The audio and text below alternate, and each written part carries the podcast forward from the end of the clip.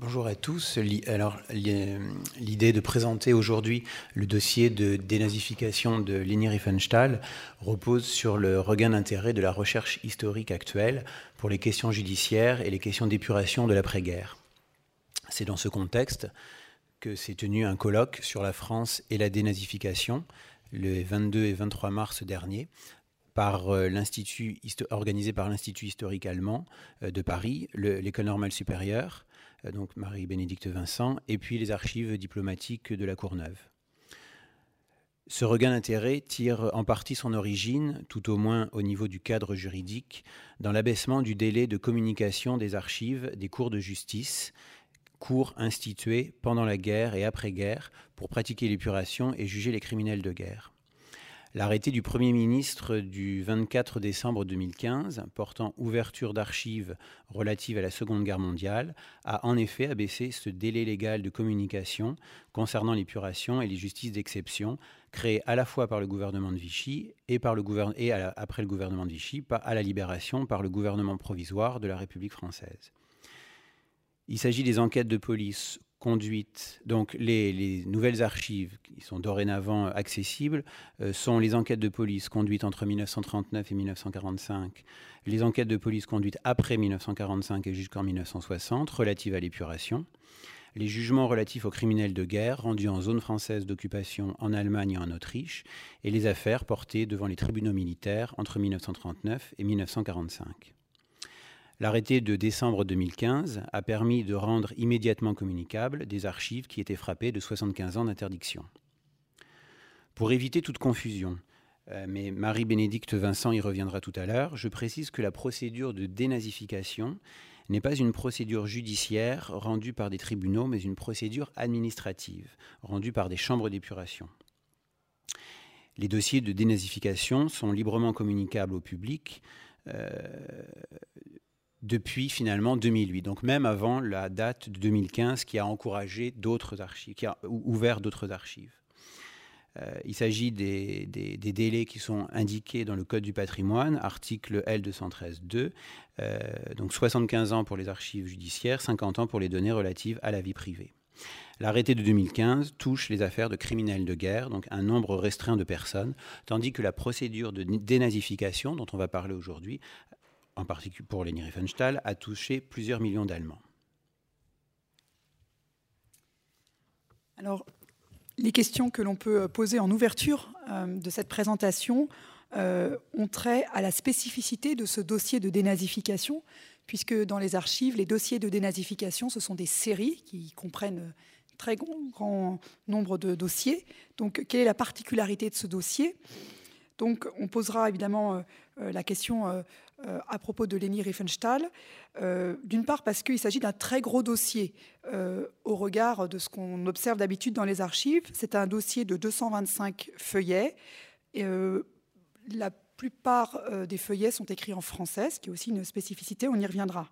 Donc, on a ici une particularité de ce dossier qui est liée à l'envergure internationale de cet artiste, Leni Riefenstahl, qui l'ont connu également euh, en France euh, avant euh, donc la dénazification proprement dite, qui a une réputation artistique internationale et qui est donc une personnalité très connue. Donc, la question qui est sous-jacente à la dénazification, c'est celle de la mesure de la culpabilité dans le nazisme. Donc, comment cette question est-elle posée dans le cas d'une artiste, et ceci du point de vue des Français qui euh, sont en charge de sa dénazification. On verra qu'elle est qualifiée de délinquante grave à euh, un moment dans le dossier, selon euh, le délégué supérieur pour le gouvernement militaire du BAD. Et il est clair que tous les cas examinés par les Français n'ont pas été scrutés avec la même minutie que celui-ci. Alors, on sait que les Français ont, ont, attaché une très grande importance au secteur de la culture en matière de dénazification, plus peut-être que les anglo-saxons. Et donc, ça pose une question qui est la question de la spécificité française, ici, en matière de dénazification. Dans quelle mesure le secteur de la culture a été euh, particulièrement investi par les Français? Secteur de la culture euh, défini au sens large, les livres, euh, les bibliothèques, les universités et les artistes. Donc, on posera la question dans cette présentation des critères qui sont élaborés par les Français et appliqués pour évaluer la compromission dans le nazisme dans ce secteur très particulier de la culture et des arts. Deuxième spécificité, c'est un dossier qui est long dans le temps, enfin long entre guillemets, c'est un temps court, hein, le temps de l'occupation de l'Allemagne, mais par rapport aux autres dossiers de dénazification, c'est un dossier qui court de 1945 à 1949, date du troisième jugement de la Chambre de dénazification concernant Leni Riefenstahl. Donc, je dirais que cette longueur permet de bien voir ce que c'est une procédure de dénazification dans toutes ces étapes qu'on précisera et avec tous les acteurs que cette procédure implique. Donc on reviendra au cours de cette présentation évidemment sur la composition du dossier, mais je soulignerai déjà l'extrême variété des pièces qui le composent et qui montrent qu'il y a une véritable enquête qui est menée à l'endroit de ce personnage. Et donc, avec euh, là aussi, euh, une, question, c'est quels sont les moyens mis en œuvre euh, pour mener ces investigations. Voilà, donc voilà un peu les, très grandes questions qui se posent quand on, quand on examine un, tel dossier. On vous a présenté à l'écran deux pièces qui sont des de, des pièces phares, on va dire. on en reparlera tout à l'heure de nouveau. le document qui est euh, à gauche est le Mail de Bogen, euh, donc le, questionnaire euh, qui, intervient au moment de la, deuxième phase de la procédure. Et à droite, vous avez la chemise qui renferme le dossier. Donc tous les dossiers de personnes euh, particulièrement impliquées euh, dans euh, le régime nazi, les dossiers de nazification sont conservés sous cette forme-là, sous ce type de chemise. J'en reparlerai tout à l'heure.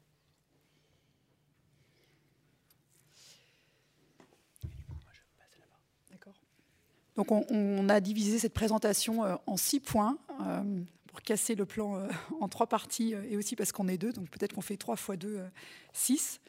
Donc, euh, dans un premier point, euh, évidemment, on va revenir, euh, parce que c'est au centre des accusations qui sont portées dans le dossier, on va revenir sur le rôle de Leni Riefenstahl dans le cinéma de propagande durant la période nazie et remettre un peu en contexte son activité par rapport donc à l'évolution de ce milieu professionnel durant les années 1933 jusqu'à 1945.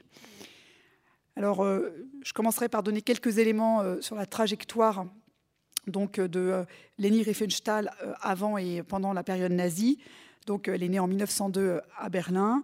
Elle a suivi des cours à l'Académie de Berlin et s'est produite avant de commencer véritablement sa carrière cinématographique dans divers spectacles de danse et de théâtre. Donc, elle tourne son premier film en 1925. Donc, c'est une artiste qui, qui on verra, est déjà connue en fait, euh, quand euh, Hitler arrive au pouvoir. Donc, euh, en décembre 1930, elle écrit le scénario d'un film dont on reparlera, La Lumière bleue, et qui a été particulièrement apprécié par Hitler. En 1931, Leni Riefenstahl fonde sa propre société de production et commence le tournage de ce film, donc La Lumière bleue. Et ce film est déjà remarqué à l'étranger. Euh, donc, euh, très rapidement, euh, donc dès, 1931, elle, a donc déjà un, rayonnement, je dirais, international. Ce film est projeté aussi à Paris. Et c'est aussi pour cela que les, Français connaissent bien Leni Riefenstahl. C'est par ce film donc, que Hitler entend parler de Leni Riefenstahl et elle le rencontre le 24 mai 1932 alors, euh, dans le dossier de dénazification, on a évidemment euh, un, des gros euh, enjeux, c'est de savoir quelle est la nature des relations entre Leni Riefenstahl et Hitler. donc, ce qui, est clair, c'est que donc il y a des relations donc amicales incontestables, et d'ailleurs elle ne le nie pas. Elle dit avoir été très impressionnée par sa première rencontre avec Hitler en 1932, et elle a été invitée régulièrement par Hitler à des dîners et elle-même le reçoit d'ailleurs dans son domicile privé. Donc euh, ça, c'est avant donc l'arrivée de Hitler au pouvoir euh, en janvier 1933. Euh, Mais pour donner un exemple, en décembre 1932, elle a reçu Hitler, Goebbels chez elle. Euh, donc, euh, à partir de 1932, elle, commence à travailler donc à un projet dont on va reparler euh, parce que ça joue aussi un rôle dans son dossier des nazifications. C'est le film Tiefland. Donc, elle fait donc des voyages. Elle va au Groenland, en Espagne, pour commencer ce, travail. Alors, la, la, collaboration, on va dire, réelle de Lénine Riefenstahl avec le régime nazi ne date pas exactement de 1933. Alors en mai 1933, Hitler a proposé à Leni Riefenstahl euh, de prendre la direction artistique du cinéma allemand, mais elle refuse. Et euh, donc, ce qui n'empêche pas d'être associé euh, régulièrement à des réceptions d'artistes à la chancellerie du Reich, donc au cours de l'année 1933. La collaboration proprement dite avec le régime date d'août 1934, quand donc Leni Riefenstahl est sollicitée personnellement donc par Hitler pour euh, filmer, donc euh, comme c'est assez connu, le congrès du parti nazi à Nuremberg. Donc, ce, qui donnera donc le film. On, projettera dans quelques instants quelques extraits ou un extrait, donc le Triomphe de la volonté, qui sort en 1935 et qui est un film devenu iconique du cinéma de propagande nazi. Leni Riefenstahl est récompensée donc pour ce film à l'exposition internationale euh, de, Venise en, 1935. Elle obtient aussi euh, un diplôme en 1937. Euh, donc là, on pourrait peut-être montrer. donc ces éléments sont dans le dossier de dénazification, donc qui, au moment de l'enquête, va amener donc toutes les pièces qui correspondent, qui permettent de retracer la trajectoire donc, de Leni Riefenstahl. Et là, pour le coup, c'est une pièce qui est amenée pour sa défense, parce qu'elle va arguer, euh, elle va dire qu'elle a, elle a, obtenu euh, donc pour ce film, qui est euh, évidemment un film de propagande, une reconnaissance à l'étranger, donc de régimes qui sont des, régimes qui sont des régimes antifascistes. Donc elle, elle, va ériger cela en argument pour montrer que ce film ne se réduit pas à sa fonction de propagande. Voilà. Alors, il est aussi très connu euh, euh, qu'elle a euh, été sollicitée donc une seconde fois par Hitler pour filmer donc les Jeux Olympiques de Berlin en 1936, film donc elle achève donc en 1938 sous le titre Olympia. Alors en 1939, elle se rend, en septembre 1939, elle se rend donc à Lublin pour filmer les actualités de la guerre, donc ça fait évidemment un, élément qui sera euh, dans son dossier de dénazification. Et euh, euh, donc je passe sur différents problèmes de santé qu'elle a, mais toujours est-il qu'en septembre 1943, elle s'installe à Kitzbühel dans le Tyrol, où elle réside finalement à la fin de la Seconde Guerre mondiale, ce qui fait que c'est là qu'elle va être saisie entre guillemets, par les autorités d'occupation, d'abord les Américains, on le verra, puis les Français. Alors, euh, on voit avec cette trajectoire qu'elle a des relations donc d'amitié euh, avérées et qu'elle ne nie pas avec Hitler et une collaboration euh, avec la propagande du régime, ce qui fait d'elle, ce qui font d'elle donc une artiste qui est compromise indubitablement dans le régime, alors qu'elle n'a jamais adhéré au parti nazi. Donc ça, c'est un point très important qui va être sans cesse amené dans le dossier euh, pour sa défense. Euh, alors maintenant, je, vais euh, expliquer un petit peu dans quelle manière, dans quel milieu elle a évolué finalement, dans quel milieu cinématographique elle a évolué entre 1933 et 1945, pour essayer donc de voir quelle, était finalement la, position des artistes qui continuaient à travailler durant la, période nazie. Donc euh, le cinéma euh, est euh, bien sûr dans le régime nazi envisagé comme un instrument de propagande. Donc il subit une, ce que les nazis appellent une mise au pas, donc terme à, mettre entre guillemets parce que c'est évidemment un terme nazi, donc la, la Gleichschaltung, comme d'autres institutions et d'autres secteurs évidemment de, en Allemagne. Et cette mise au pas comprend deux volets. Donc un volet, je dirais, épuratoire et un volet euh, de contrôle et de surveillance des artistes. Donc, euh, concrètement, quels sont les moyens mis en œuvre pour euh, procéder à cette mise au pas?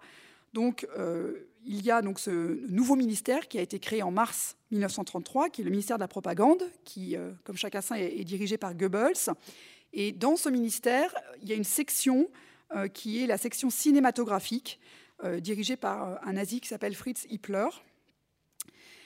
et donc, le, cinéma est donc contrôlé directement par le ministère de la propagande. Alors, ce ministère a en charge, euh, pas que le cinéma évidemment, toute la culture, euh, l'information, la presse, les médias, euh, donc les arts et même le sport. Il a, pour ce qui est du cinéma, un rôle, on pourrait dire souverain, c'est-à-dire qu'il est chargé de, la production nationale des films à toutes les étapes donc, du processus, donc de la réalisation même, jusqu'à l'exercice de la censure avant la sortie.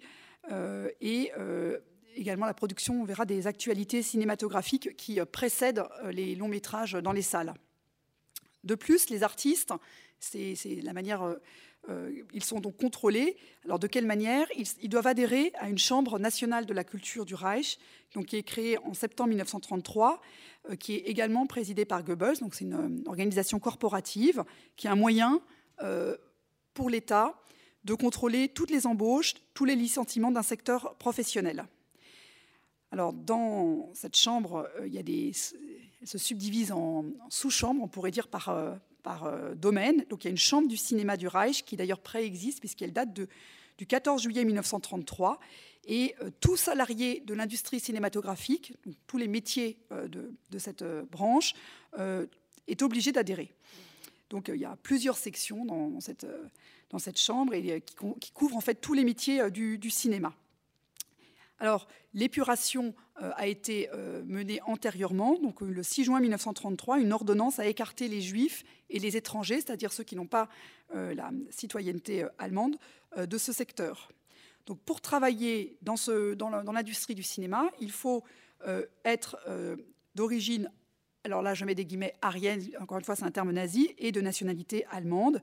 Et donc, c'est le cinéma, c'est le premier média de masse, finalement, contrôlé par le régime. Voilà.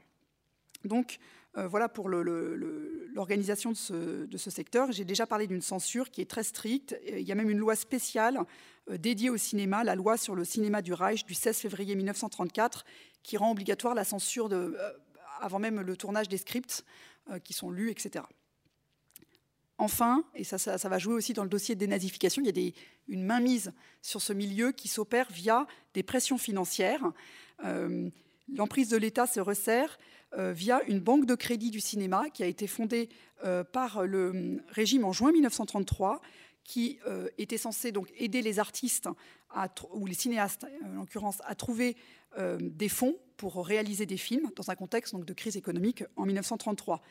Mais le contrôle par l'État de cette structure qui alloue donc des, crédits était aussi un moyen ben, de tout simplement contrôler le, le, secteur. Donc en 1936, cette banque euh, de crédit finance les trois quarts des longs métrages euh, allemands et euh, ne soutient évidemment que les producteurs qui sont parfaitement en accord avec le régime. de plus, et je ne veux pas développer ici, ça nous emmènerait trop loin, mais c'est une période qui est, cette période nazie, qui est caractérisée par une très forte concentration économique du secteur cinématographique.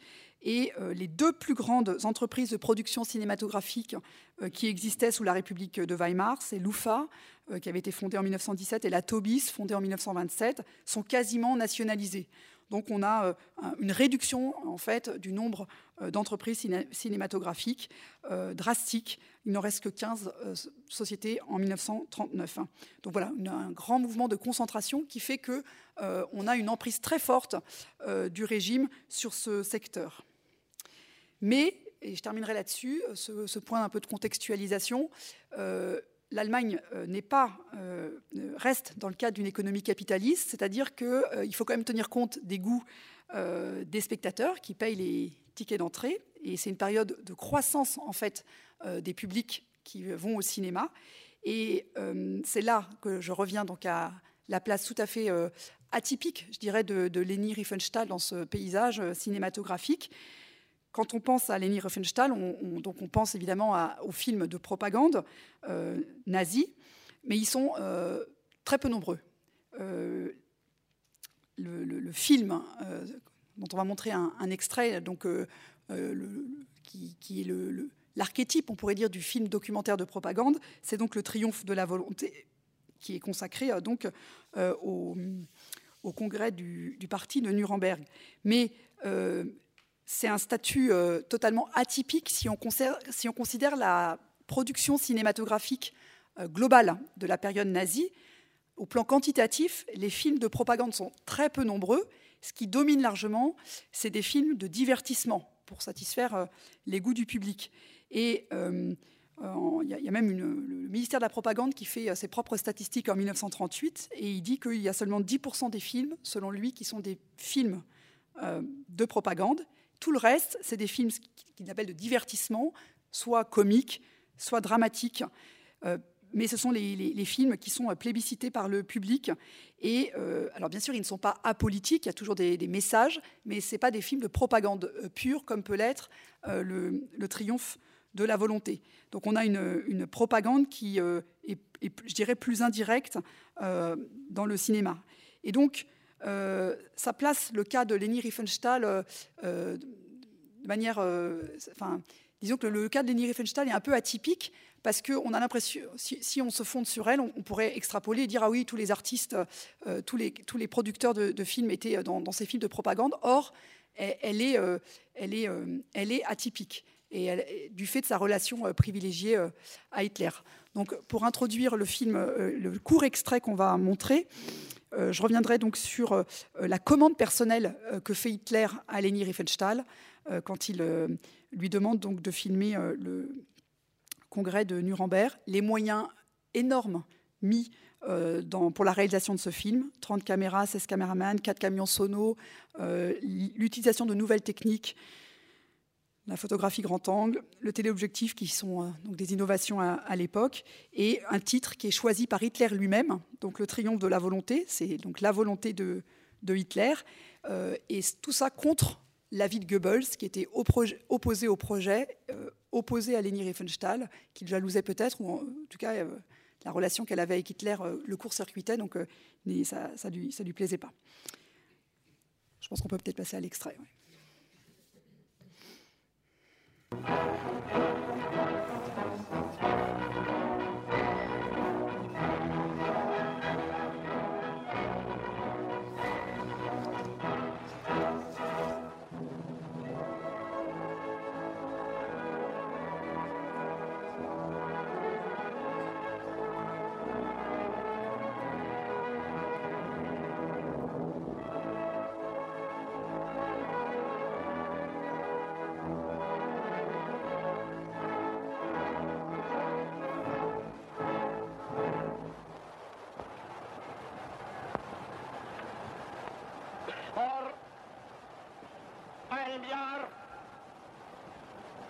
trafen wir uns zum ersten Mal auf diesem Felde.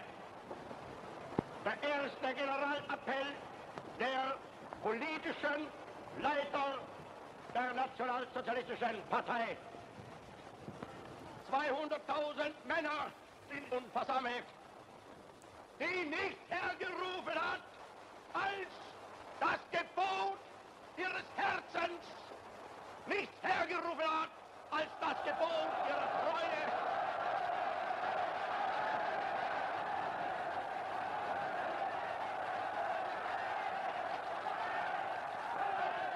Es war die große Not unseres Volkes, die uns einst ergriffen hat und die uns zusammenführte im Kampfe, ringen und groß werden ließ.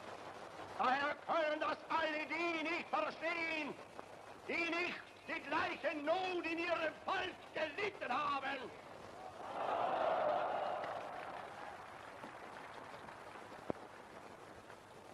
Ihnen erscheint es rätselhaft und geheimnisvoll, was diese Hunderttausende denn zusammenführt, was in Not, Leiden, Entbehrungen ertragen lässt. Sie können sich das nicht anders denken, als durch einen staatlichen Befehl? Sie irren sich. Nicht der Staat befiehlt uns, sondern wir befehlen. Je vais vous passer le deuxième extrait qu'on avait choisi. Donc on a, on a choisi ces deux. Alors le, je vous passe le deuxième extrait, puis on les commentera juste après. Euh, alors, un, trois.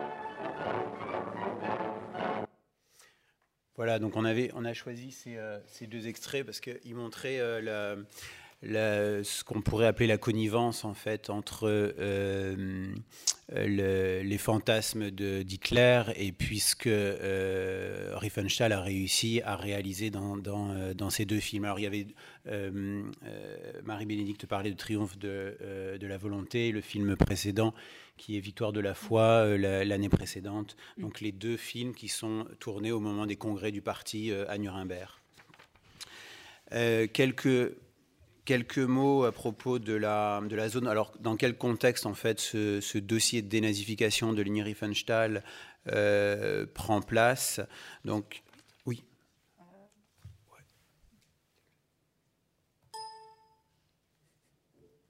Non.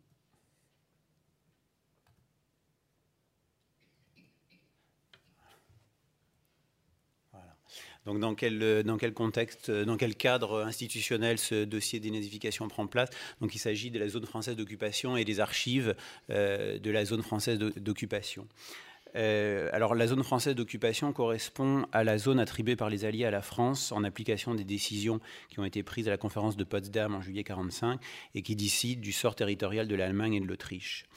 Euh, la zone française s'étendait, on, on le voit, ah oui, pardon, je vais le mettre en plein écran.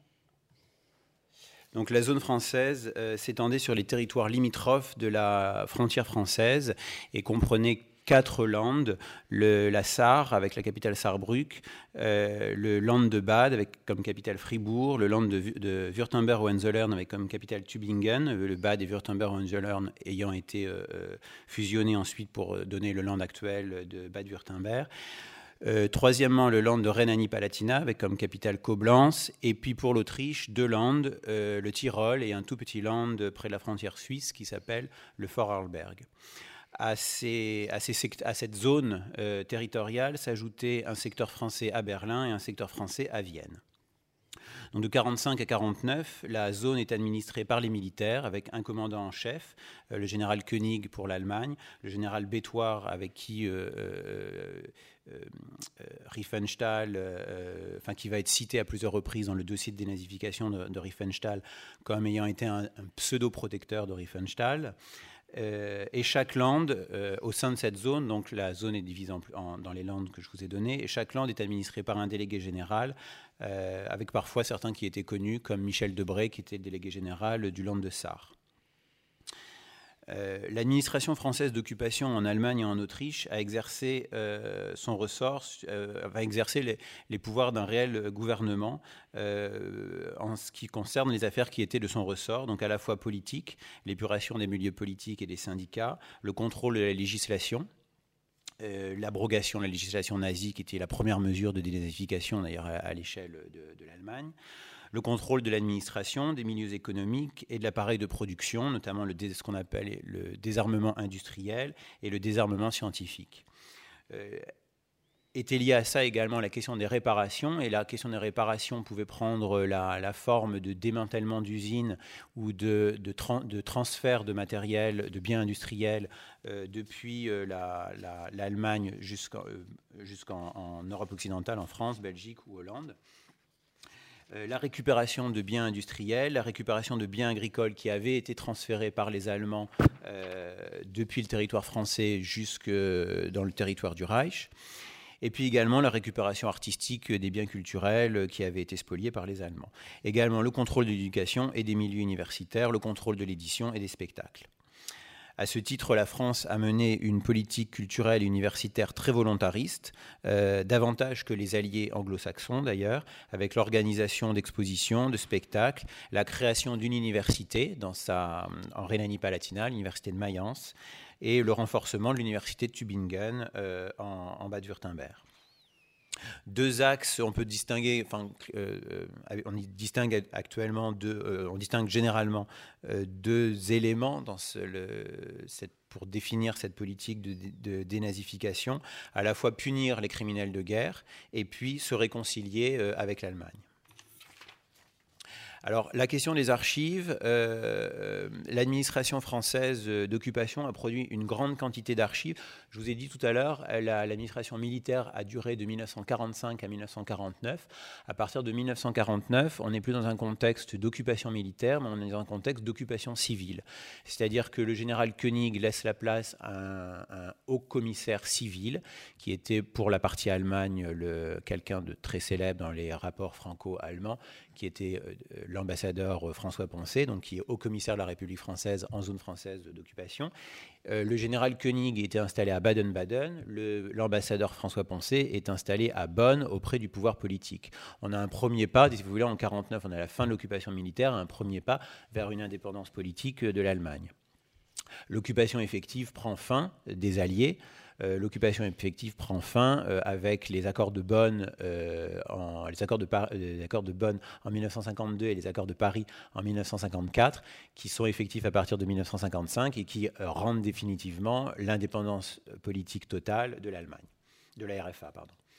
Donc l'administration française d'occupation, donc de 1945 à 49 et de 49 à 54, 55, a produit une très grande quantité d'archives dont il reste aujourd'hui environ 8 km linéaires, soit 75 000 à 80 000 cartons d'archives, euh, ce qui représente pour le centre des archives diplomatiques de la Courneuve environ 10% des archives euh, conservées à la Courneuve. Vous donne également une mention importante. Pourquoi est-ce que c'est le ministère des Affaires étrangères qui conserve ces archives?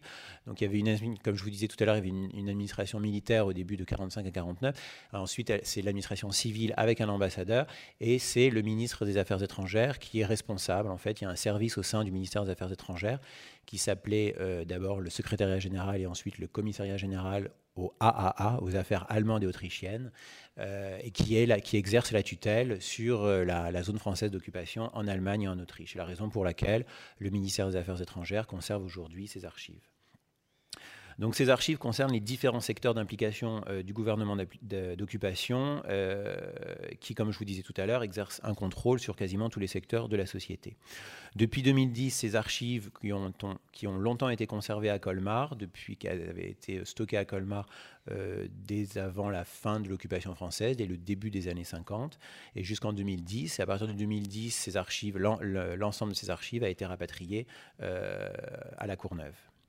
Elles sont classées en fonction de, l'organisation institutionnelle de l'occupation alliée, contrôle du gouvernement euh, français, euh, échelon pays, donc RFA avec un organisme qui s'appelait le, gouvernement, euh, le groupe français du Conseil de contrôle, l'échelon zone avec des, des, des, des, archives relatives aux affaires politiques, aux affaires économiques et financières, affaires budgétaires, affaires judiciaires, affaires culturelles, et également des archives à l'échelon des Landes et des cercles au sein des Landes. Euh, sur les dossiers de dénazification, euh, on peut trouver des archives relatives à la dénazification à plusieurs échelons, à la fois à l'échelon du contrôle allié, donc le niveau supérieur de décision, le niveau de, commandement suprême, c'est le groupe français du Conseil de contrôle qui reçoit ses ordres des gouvernements alliés, donc du gouvernement français via euh, le, commissariat général aux affaires allemandes et autrichiennes. À l'échelon de la zone par secteur économique ou secteur sociaux, donc la dénazification de l'administration, du patronat, du clergé, du monde universitaire, et à l'échelon des Landes et des, des, divisions administratives des Landes, on va trouver des archives également au niveau des cercles. Pour le land de Bade, et ça c'est une spécificité dans lequel donc s'inscrit le, dossier dénazification de, de Leni Riefenstahl, pour le land de Bade, on conserve l'intégralité, enfin tout au moins la majeure partie, une très grande partie on va dire, des euh, dossiers nominatifs de dénazification. Donc ces dossiers de dénazification constituent la collection la plus volumineuse des archives de ZFO en ce qui concerne la dénazification. On compte 912 cartons d'archives, donc qui sont classés, ces dossiers nominatifs, classés alphabétiquement, hein, de A à Z, euh, et qui, donc, qui représentent environ 100 mètres linéaires d'archives et euh, qui concernent 230 000 dossiers de dénazification. Donc toute la partie du Land de Bade Sud euh, est conservée, les, dossiers de dénazification sont conservés à la Courneuve. Euh, un dossier peut être de leur 230 000 dossiers pour 900 cartons, euh, vous voyez qu'il y a une, certain euh, décalage. Un dossier peut être constitué parfois d'un seul feuillet qui va mentionner si la personne a, été, a subi une identification ou pas. Et certains dossiers vont être beaucoup plus volumineux, et c'est le cas des dossiers euh, phares comme euh, celui de Martin Heidegger, qui était euh, professeur à l'université de Fribourg, donc qui est dénazifié en zone française, ou le cas de Leni Riefenstahl, qui était réfugié en Autriche, mais qui est expulsé ensuite en zone française, et notamment qui subit sa, procédure de dénazification à Fribourg.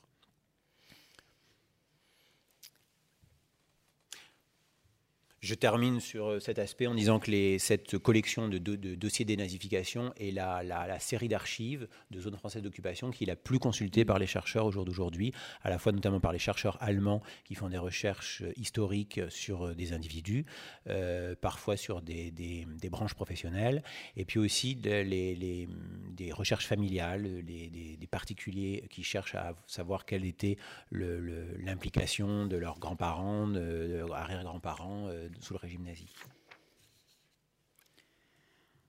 Alors, on resserre la focale. Euh, avant d'arriver au dossier lui-même, on, est dans le BAD maintenant, euh, qui est donc euh, le, le, niveau régional qui a donc traité le, cas de Leni Riefenstahl. Et donc, alors, je crois que tu vas expliquer pourquoi Leni Riefenstahl se trouve dans le BAD. Oui, alors Leni Riefenstahl se trouve dans le BAD. Elle s'était réfugiée à la fin de la guerre, donc dès 44-45, euh, à Kitzbühel, euh, donc au Tyrol. Euh, elle avait, on lui avait, on avait réquisitionné à son intention un chalet. Elle avait installé son équipe de tournage et elle était en train de, vouloir de finir son film, le film sur lequel elle travaillait depuis 34, qui s'appelait Tifland. Elle est expulsée par par les les, autorités d'occupation françaises et euh, en zone française allemande cette fois. Et donc elle est euh, assignée à résidence d'abord à Willingen, donc euh, autour de Fribourg en fait. Willingen, Brissac, et puis l'opération de dénazification, la procédure a lieu elle-même, la, dernière phase à Fribourg. Alors, du coup, je reviens sur concrètement ce que c'est une procédure de dénazification dans le BAD à ce moment-là.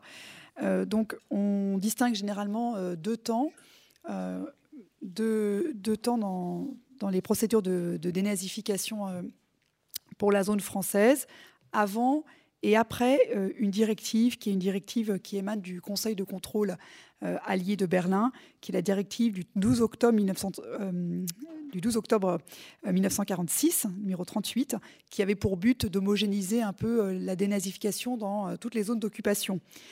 Alors concrètement, cette directive, donc, elle a été appliquée ensuite régionalement par des ordonnances par land. Donc c'est dans le BAD le 29 mars 1947, 29 mars 1947, euh, qu'on a une, ordonnance dite de libération du national-socialisme, qui est donc euh, le cadre euh, qui va fixer la procédure de dénazification dans le cadre de, pour Leni Riefenstahl. Alors en effet, avant cette ordonnance du 29 mars 1947, euh, on avait beaucoup d'improvisation en matière de dénazification selon les régions de la zone française. Il y avait un service central à Baden-Baden qui était très peu fourni, avec seulement trois permanents au début janvier 1946. Donc la tâche était immense. Beaucoup d'initiatives avaient été laissées donc sur sur le terrain, je dirais, donc aux, représentants du gouvernement militaire à l'échelon donc le plus fin, le cercle, et puis ensuite la région. Et donc durant cette première phase, le BAD ne se distingue pas particulièrement par une grande précocité ou au contraire par, par, son zèle.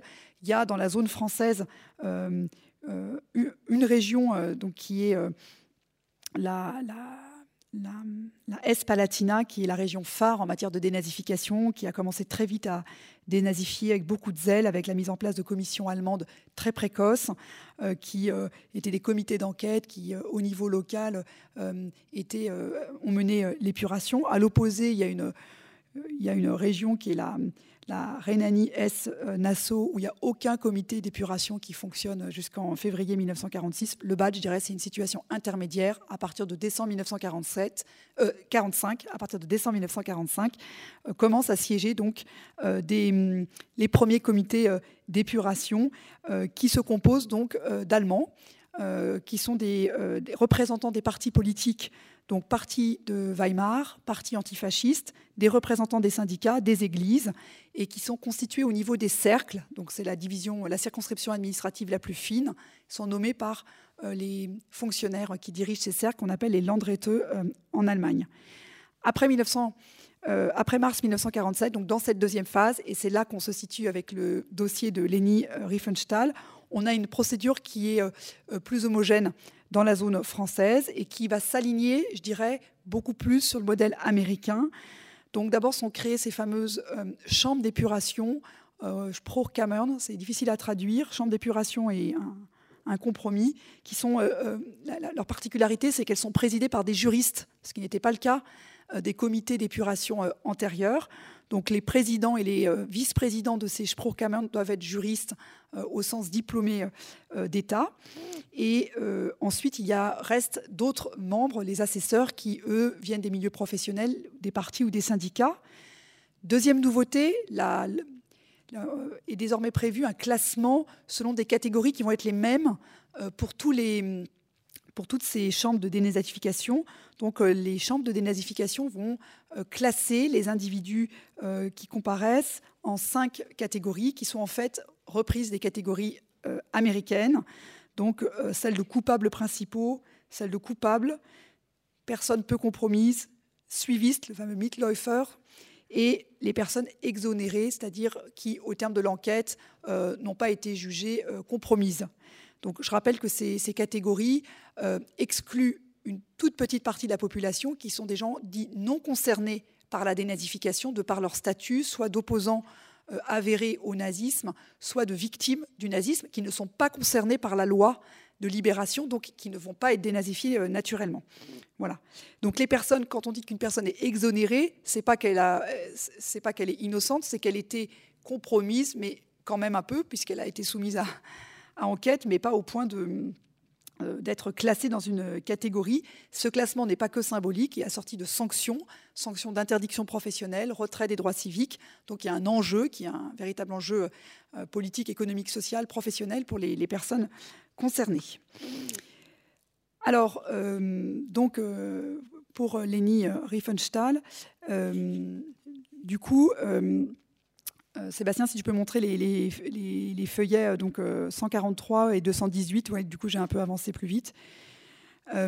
donc elle a été jugée, on pourrait dire trois fois. donc c'est-à-dire que son cas, plus exactement, a, été examiné par trois chambres de dénazification. Donc jugée, c'est un peu ambigu parce qu'on n'est pas dans une procédure judiciaire, hein, ça reste une procédure administrative. Donc première fois euh, le 1er décembre 1948, donc à Willingen, c'est donc là où elle réside, donc c'est l'échelon du cercle, donc euh, l'arrondissement, on pourrait dire. Elle a été, donc la, chambre de dénazification a dit qu'elle n'était pas concernée donc euh, par la dénazification. Le gouvernement militaire a la possibilité de faire appel des décisions. Et donc il n'a pas visé cette, cette, décision, il a fait appel. Donc le cas a été réexaminé une deuxième fois le 6 juillet 1948, cette fois à Fribourg. Et là encore, la Chambre a confirmé le premier, premier avis. Donc elle était considérée comme non concernée, nicht betroffen, par la dénazification. Donc ce qui est quand même euh, étonnant. Donc euh, on reviendra sur les critères, mais donc là c'est surtout l'absence euh, d'adhésion au parti nazi qui a joué un rôle très important dans ce classement. Et troisième examen, puisque le gouvernement militaire redemande, et ça c'est très rare, de demander, demander une fois, on trouve ça dans les archives, demander deux fois, ça c'est rare. Il a demandé un troisième examen du cas, donc le 16 décembre 1949 à Fribourg.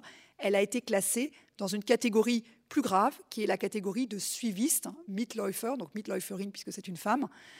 Euh, mais euh, à l'époque, cette catégorie euh, équivaut presque à un blanchiment, puisqu'il n'y a plus d'interdiction professionnelle en 1949 assortie à ce classement. Il n'y a pas d'amende, il n'y a pas d'interdiction, il n'y a pas de retrait des droits civiques. Toutes ces, ces, sanctions sont réservées aux catégories les plus compromise.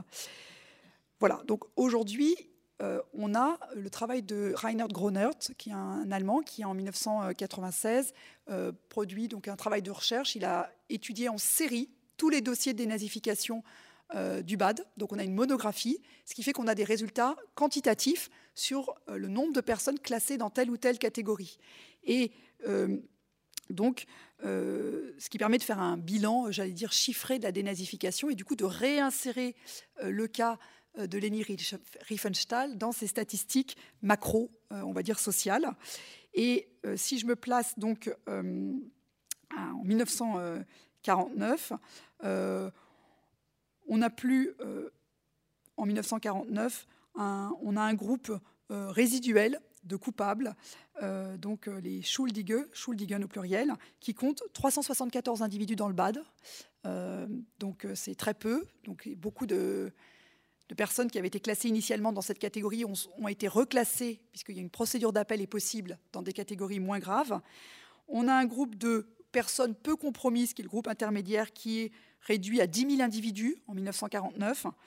Et on a un groupe de Mitläufer qui était au départ le groupe majoritaire. Euh, il y avait euh, donc euh, initialement, c'était la, catégorie qui, dans laquelle étaient classés au moins 30% des, individus dans, le BAD, qui à la fin est une catégorie résiduelle parce que la plupart des Mitläufer ont fait appel ou ont ont bénéficié de lois d'amnistie, les Français amnistie comme les Anglo-Saxons, ils le font même un peu plus tard.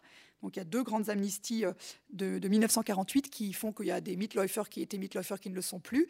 Et restent dans les Mitläufer ceux qui ne sont pas amnistiables, ils ne rentrent pas dans les critères, euh, et ceux qui étaient dans des catégories plus graves et qui ont obtenu un reclassement dans la catégorie Mitläufer. Donc Leni Riefenstahl, elle est dans ce groupe-là, euh, donc de, des 10 000 qui restent de, de 1949. Voilà, donc c'est un cas très étonnant qui est à l'inverse du trend, j'allais dire. Le trend, l'évolution générale, c'est de reclasser les individus toujours dans des catégories moins graves, ce qui revient à adoucir la sanction initiale et à limiter l'épuration.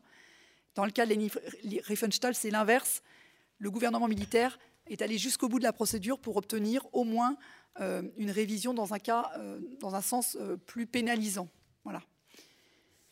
Alors, les pièces du dossier, dans le dossier de dénazification de Leni Riefenstahl rend compte de, des différentes phases de la procédure, mais il n'est pas, complet euh, par rapport à, d'autres dossiers. Il y a certains éléments qu'on ne va pas trouver, notamment on ne va pas y trouver les décisions faites par les Spruchkammer. Euh, on va y trouver, euh, je reviendrai tout à l'heure dessus, mais c'est plutôt, il est conçu plutôt du côté euh, français. C'est la, constitution du dossier fait par les autorités françaises. Donc on a assez peu de, on a assez peu d'éléments euh, faits euh, par les autorités allemandes, sinon des copies adressées aux autorités françaises. Donc le dossier de de, de Riefenstahl est conservé à la Courneuve sous la cote 1 BAD 894. Il est composé de 225 feuillets, en partie numérotés. Euh, quelques pièces sont manquantes, euh, d'après la, euh, la, numérotation d'époque. environ une dizaine de feuillets sont manquants. Ces feuillets ont sans doute été extraits anciennement, peu, après la constitution du dossier. Donc, il s'agit d'un dossier administratif constitué de pièces, parfois des originaux, beaucoup de doubles parfois des télégrammes et des pièces annexes également, à l'usage de l'administration française de ZFO. Il a été très manipulé, mais il demeure dans un bon état général de conservation. Une partie des feuillets est brochée avec euh, des pattes métalliques dans une chemise de couleur rose. Et ces chemises, celles que je vous montrais tout à l'heure, je ne sais pas si on peut euh, faire un petit zoom sur l'autre, euh, voilà, sur la chemise rose. donc ces chemises sont les conditionnements habituels d'origine relatifs aux personnes fortement impliquées dans le régime nazi. Comme je disais tout à l'heure, parfois on peut trouver un dossier qui va, qui va être constitué d'un seul feuillet. Alors, euh, à partir du feuillet 44, on a euh, une enquête de police qui est une enquête menée par des inspecteurs français, l'inspecteur Totti l'inspecteur Blé, le 21 mai 46. Ces inspecteurs appartiennent au, service de surveillance de Baden-Baden. Euh, c'est un, procès verbal d'interrogatoire de Lini Riefenstahl, un procès verbal assez euh, dense puisqu'il fait plus de 30 feuillets, où elle va décliner son état civil, sa formation, ses débuts dans la danse et le cinéma, ses liens avec les dignitaires nazis. Donc là, si on peut montrer notamment le feuillet 46 et 47, où elle va euh, parler notamment de ses liens avec euh, feuillet 46 S et Goebbels. Normalement, ils doivent être juste après, je pense, non? 46, 47, non, j'ai pas mis. 46 et 47, non, tu as pas?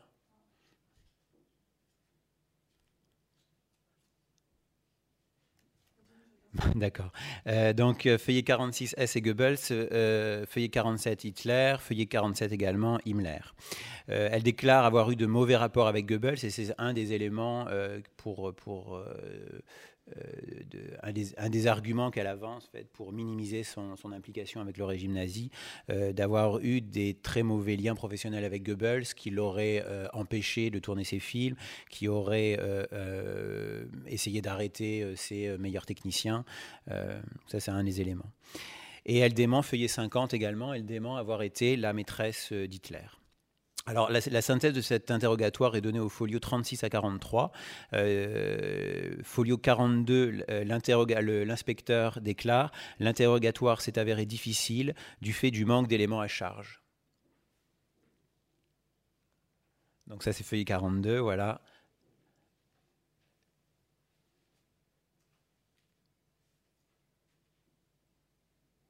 Voilà, l'interrogatoire de Leni Riefenstahl s'est difficile du fait du manque d'éléments à charge, et ça, ça va être un élément euh, déterminant dans, euh, j'allais dire, pas ça relaxe, mais le fait qu'elle ait été finalement assez peu inquiétée. Euh, on, connaissait son implication dans le régime nazi, mais il n'y avait pas de preuves matérielles, on a, pas, on a considéré qu'il n'y avait pas suffisamment de preuves matérielles suffisantes pour, pour qu'elle soit touchée. Euh, les inspecteurs semblent, semblent, adhérer à sa thèse selon laquelle ses liens avec Hitler sont purement artistiques, que la réalisation des films lui ont été imposés et qu'elle se défend d'avoir joué un rôle politique. Euh, feuillet 43, ses relations avec les autorités politiques ou militaires allemandes sont dues uniquement à sa réputation d'artiste et à son talent. Toujours feuillet 43, elle reconnaît avoir éprouvé à l'égard d'Hitler une certaine admiration, mais elle va minimiser cette admiration au début de son ascension, impression qui est allée sans cesse en s'atténuant pour disparaître au fur et à mesure qu'Hitler se révélait l'homme qui devait conduire l'Allemagne à sa ruine et plonger l'humanité dans les seuils, dans les deuils et les ruines. Euh, une nouvelle enquête est faite euh, quelques temps après, en juin 46. Alors j'ai pas les, documents n'ont pas été sortis par le commissaire de Lolani, donc une deuxième enquête sur sa rencontre spécifique avec Hitler euh, pendant la guerre en 1941. Ça, c'est quelque chose qui préoccupe les autorités françaises, donc il la convoque spécialement pour avoir des informations là-dessus. Et là, elle va prétendre qu'elle s'est présentée à la chancellerie euh, du Reich, donc à Berlin, pour avoir des nouvelles de son mari qui était alors major dans la Wehrmacht et au front en Grèce, et qu'elle y aurait rencontré fortuitement Hitler. Donc pas de rencontre politique. Euh, elle reconnaît toutefois qu'elle a été favorisée par le régime, euh, ayant reçu durant toute la guerre des colis de vivres. Euh, l'argument de non-compromission avec le parti nazi et sa vocation d'artiste est également repris dans sa déclaration du 1er septembre 1946, qui est le feuillet 92. Dans ce, Voilà, alors ça c'est un, des, euh, des, documents importants du, fonds. Dans cette déclaration, elle, euh, indique qu'elle n'est pas membre du parti nazi, qu'elle n'a jamais euh, réalisé d'activité politique, qu'elle n'a pas tenu d'emploi officiel et qu'elle n'a pas bénéficié d'avantages financiers, ce qui est totalement faux puisque ces, films étaient entièrement financés ou en très grande partie financés par le parti nazi et qu'elle n'avait pas de rapport particulier avec Hitler, ce qui est un mensonge éhonté euh, également. Euh, dans son CV, euh, feuillet 99, elle reprend ses arguments. Alors, parce que dans la procédure de dénazification, le, la personne euh, euh, euh, qui subit la procédure doit non seulement faire cette déclaration qu'on vient de voir, mais également produire un curriculum vitae qui va, reprendre et justifier, en fait, de qui, va, reprendre les arguments de défense et qui va essayer d'expliquer son, rôle entre, entre 33 et 45. Donc elle reprend les arguments de sa déclaration dans, euh, dans le feuillet 99. Elle tente d'attirer l'apitoiement. Ni moi ni ma famille ne possédons en Allemagne quelque argent, ni bien que ce soit. Et je me trouve depuis deux ans dans une gêne matérielle des plus grandes. Et par ailleurs, elle indique qu'elle a une grave maladie qui l'oblige à, aller euh, à faire des séjours en, montagne euh, réguliers. Je rappelle qu'elle est morte à, à 101 ans en 2003. Euh, une autre partie importante aussi dans le dossier de dénazification, c'était les, les, feuillets 122 et suivants. Alors là, ce sont des, lettres de, de, témoignages en fait en faveur de Riefenstahl. Donc le dossier est très euh, à décharge, enfin très peu à charge de Riefenstahl. Euh, là, on va trouver donc 122. Euh, il y, a, deux. Il y en a un, donc celui-là de Walter Troth, chef de production ayant travaillé avec Riefenstahl. On a également un autre. donc là, dans ces témoignages, en fait, les techniciens. Euh, qui se prévalent soit de leurs origines euh, juives, soit du fait d'avoir été communistes et persécutés par les nazis, euh, apportent un témoignage en faveur de Riefenstahl en disant que malgré les nazis au pouvoir, elle n'a pas hésité à continuer à travailler avec des techniciens juifs ou des techniciens qui étaient connus pour être antifascistes ou qui étaient communistes. Donc voilà ce type. Il y a huit témoignages, euh, huit lettres, ce qui est assez rare hein, dans les dossiers de dénazification. Généralement, on va trouver une ou deux lettres, trois lettres, mais huit lettres, c'est assez exceptionnel. Et l'une des lettres les plus intéressantes, euh, j'ai dû la sortir, c'est le feuillet 120-121 normalement. Euh, c'est la lettre de témoignage d'Ernst Geiger, qui était un des grands critiques de cinéma, euh, qui, a, juif, euh, allemand, euh, qui part en exil à partir de 36-37 aux États-Unis et qui écrit en faveur de Riefenstahl depuis les États-Unis. Dans ses mémoires, elle dit qu'elle a été très surprise de ce témoignage parce qu'elle avait, il y avait une certaine animosité entre Geiger et elle. Ils avaient travaillé ensemble, mais ça s'était terminé avec fracas. Euh, et, que ce témoignage euh, est spontané.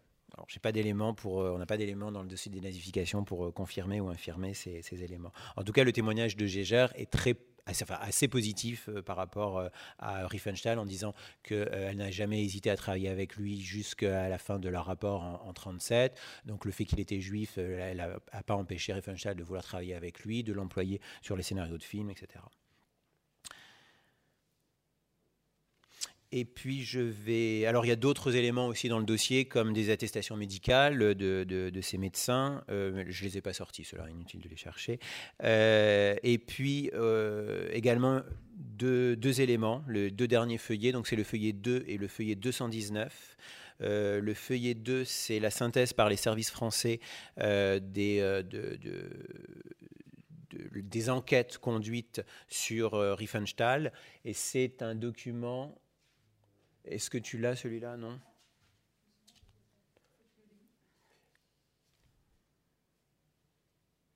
Sinon, il est dans le, dans le, dans le dossier euh, rose. Hein. Tu peux prendre dans le dossier rose les originaux, du coup, et c'est le, numéro 2, si je ne l'ai pas sorti. Je pensais l'avoir sorti. Mais...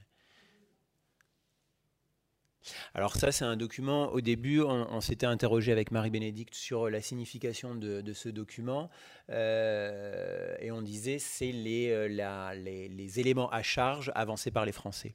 En fait, je pense... Euh, alors attention, là, ouais.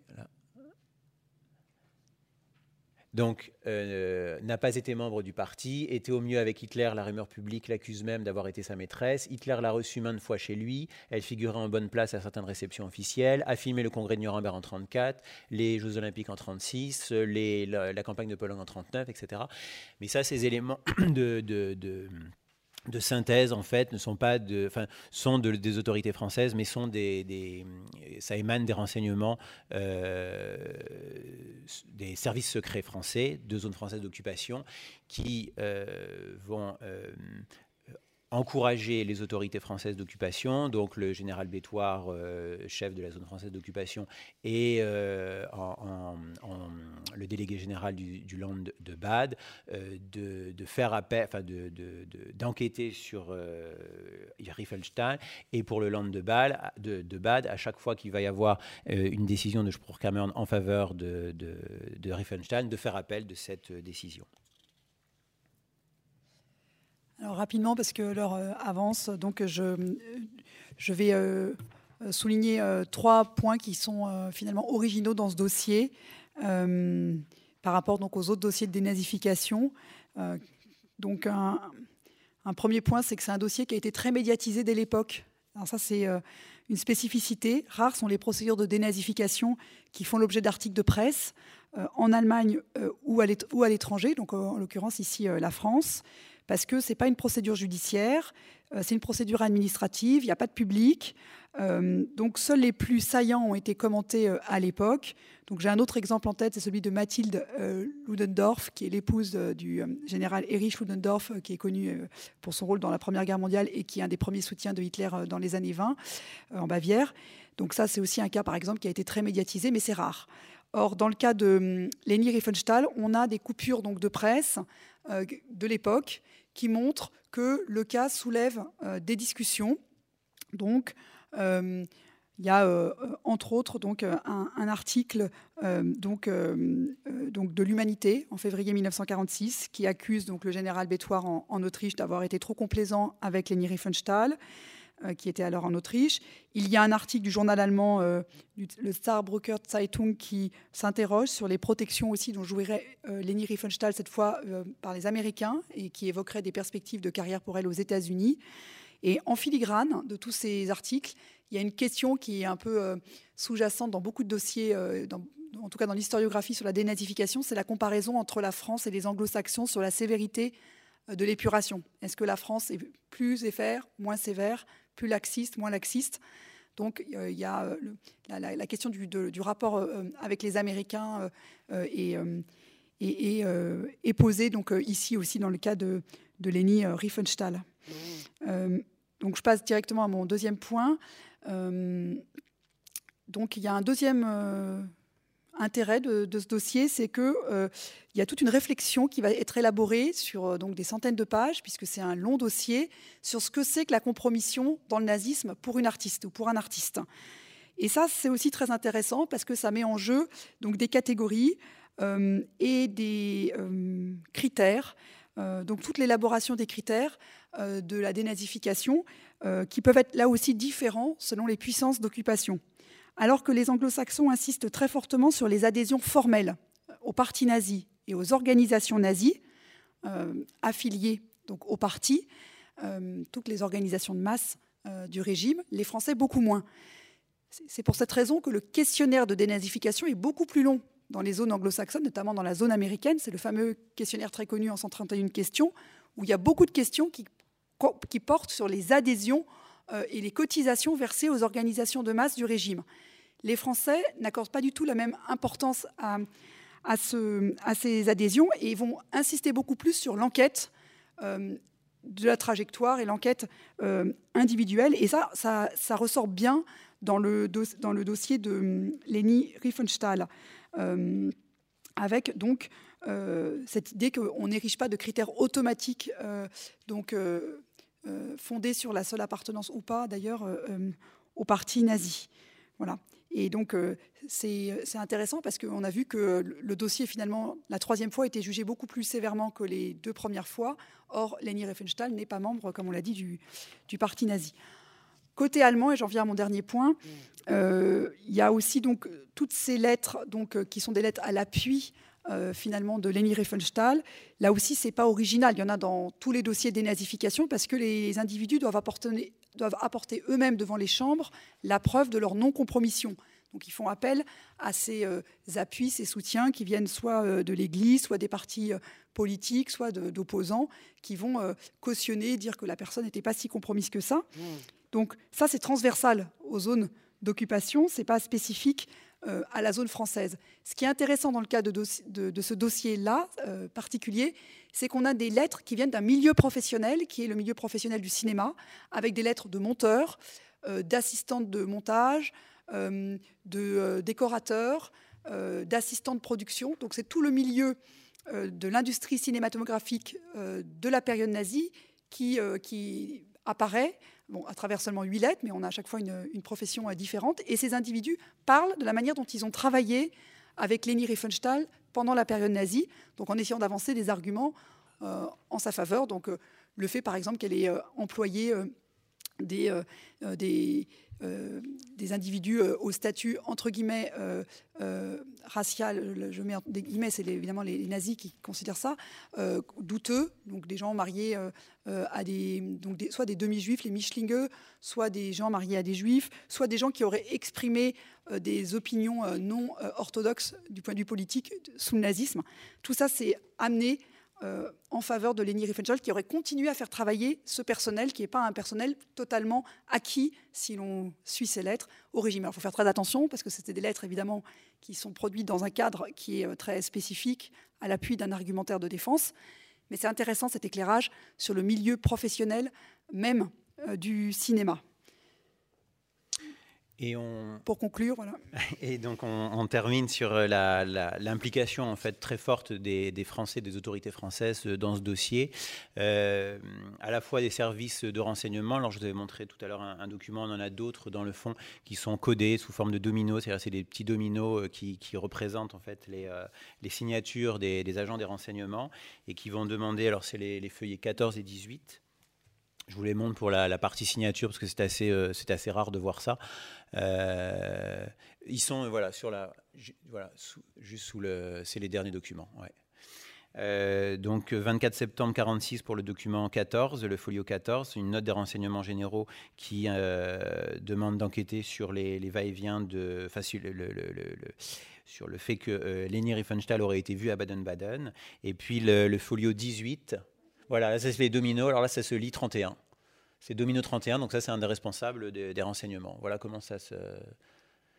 Et la destinataire domino 33, euh, service des archives, donc c'est. Euh, et puis le, 18, ça c'est le 18, ça du coup, d'accord, 18. Alors, euh, résultat de l'enquête auprès de la famille, de l'hôtel, d'un hôtel de Baden-Baden réservé aux Allemands, de la section locale de cinéma à laquelle c'était présenté, enfin, avec laquelle était lié Riefenstahl, et du bureau de la circulation des personnes. Mais elle n'a pas été vue à Baden-Baden.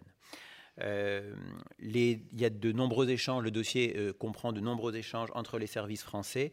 Cette correspondance entre services français euh, constitue environ entre un quart et un tiers du dossier. Donc il faut dire, et c'est une des spécificités de ce dossier, qu'il était essentiellement constitué côté français. La plupart des pièces sont rédigées ou traduites en français. On a le sentiment que les Allemands ne sont pas intervenus dans la procédure, les si on se contente de lire le dossier. Les décisions des Sprangkarmer ne sont pas conservées euh, dans le, dans le, dossier. Et je termine avec euh, l'affaire Tifland et la cinémathèque française. Donc là, c'est le, folio, euh, si tu peux montrer, c'est le 156. Il s'agit de la... Hum, c'est une affaire qui va beaucoup préoccuper Riefenstahl. dès 46 en fait, euh, quand elle, est, euh, quand elle doit quitter Kitzbühel, donc son, son, refuge en Autriche, et qu'elle est expulsée en Allemagne, les, les Français et le, le, le, le, chef de la section cinéma de la division information de la zone française d'occupation en Autriche, qui est le, capitaine Petit-Jean, euh, et va être très intéressé par euh, récupérer euh, le matériel photographique et les films, à la fois négatifs et, euh, positifs. pour des questions de. Il y avait une, des, certaines velléités côté français de se, de se rapprocher de, Riefenstahl de manière à ce qu'elle travaille pour les Français. il y avait une, très forte peur qu'elle soit influencée par la zone américaine et qu'elle décide de partir aux États-Unis. Et donc il y a même des plus hautes autorités dès 45-46 du général Bétoir, des plus hautes autorités françaises d'occupation qui présentent cet élément-là pour être assez aussi euh, flexible euh, avec, euh, avec le, comportement de, de Riefenstahl entre, entre 33 et 45.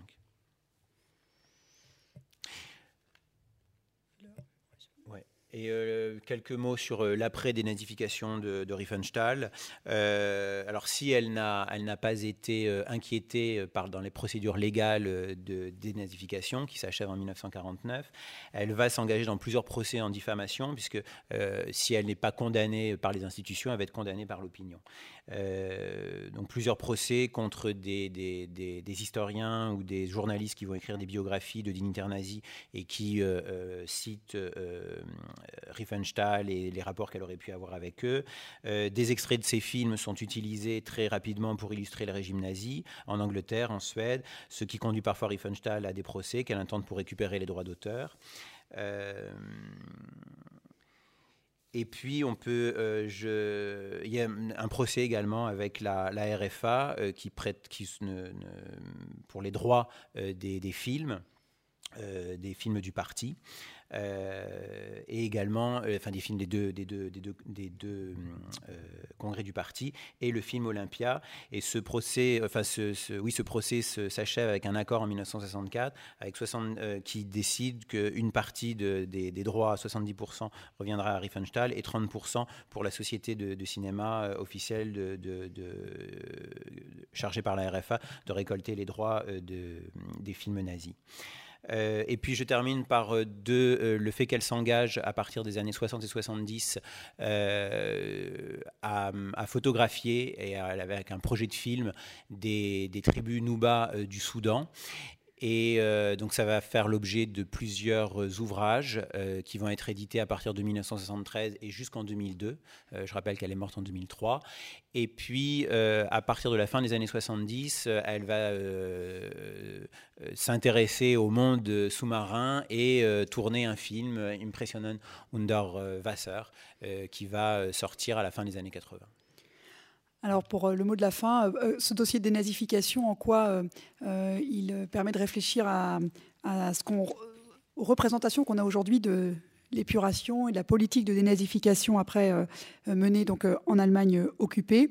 Donc euh, l'idée qui est couramment euh, euh, admise et qui repose sur des statistiques, comme je l'ai dit, c'est de dire que cette épuration a été finalement limitée dans ses effets, moins ambitieuse, beaucoup moins ambitieuse que les objectifs qui avaient été affichés à la conférence de, Potsdam, donc à l'été 1945. Donc une épuration limitée et même inachevée, scandaleusement inachevée.